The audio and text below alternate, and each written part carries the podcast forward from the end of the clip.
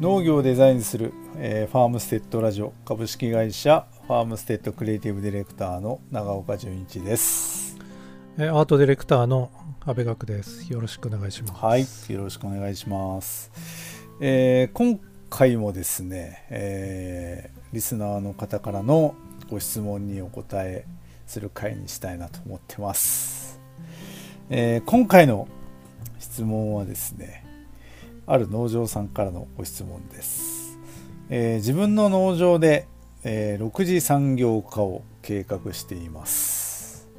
えー、商品開発に関する相談にも乗ってもらえるんでしょうかという質問ですね。来ましたね。はい。まあ結構あの多く寄せられる質問かもしれません。すごく悩んでる人が多い質問ですよねここはね。まあ、まずあの自社農場自社の農場6次産業化を計画しています。まあ、そもそもまあ6次産業化という言葉いうことは皆さんご存知だと思うんですけども、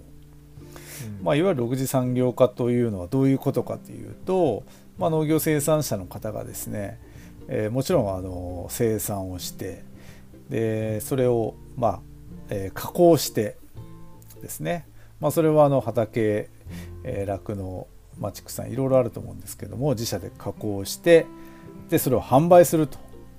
いうことですね。それを一次産業二次産業三次産業と、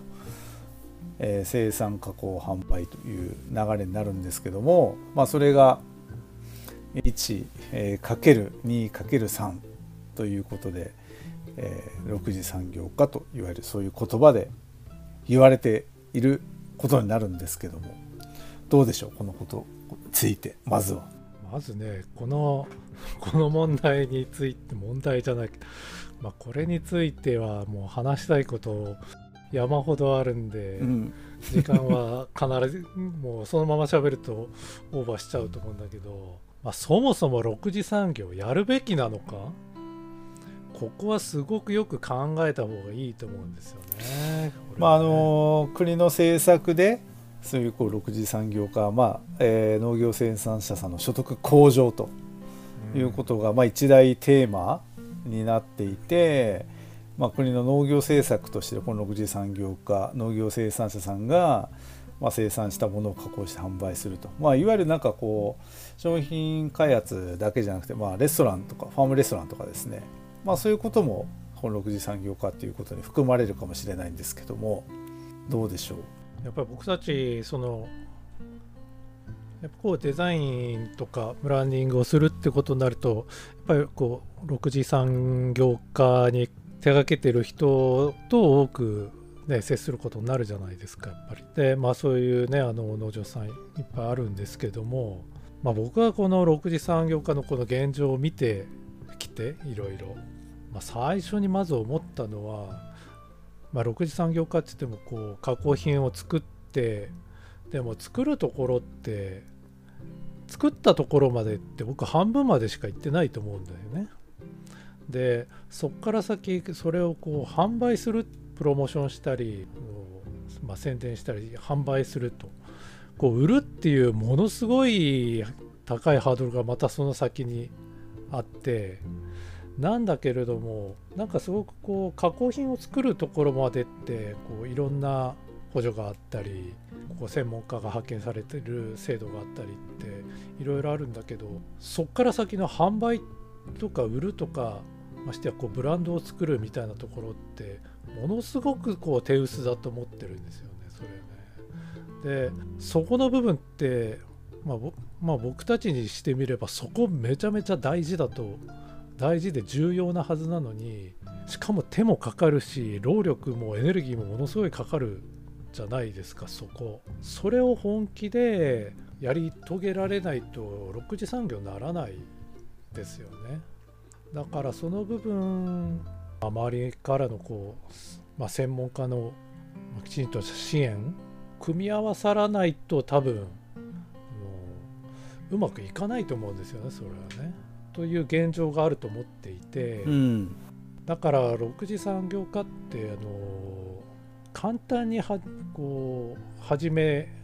られないと思うんですよ。始めるものじゃないと思ってるんですね。まあ、長岡さん現場ではどんな風に、まあ、どんなこと聞かれてるんですか？そもそもねいややっぱりこうまあポジティブなのはすごくいいと思うんですよね。まあ、自分たちのあの作ったものをたくさんの方にあのそういう加工して、えー、届けるっていうことはすごくやっぱ生産者さんとしてはあの自分たちの作ったものをたくさんの方に食べてもらいたいっていう気持ちの中では僕すごくいいと思うんですけども、まあ、それには本当相当な覚悟がいるわけですよね。うん、うん、で、まあ、それはあの作ってるあのいろんな生産物によっても変わるし加工できるものもあればやっぱそうじゃないもの、まあ、向き不向きもあるし。だそれがなんかこう自社の経営的にあとは、まあ、そうじゃないこういやいわゆる思い的な部分も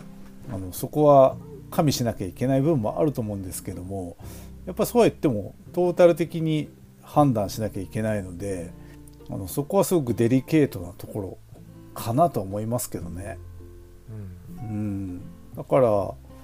まあ今日の質問自社農場で6次産業化を計画していますまあすごく計画することはすごくあのいいと思うしでその後にこう商品開発に関する相談にも乗ってもらえますかっていうご質問なんですよ今日は。うん、うん、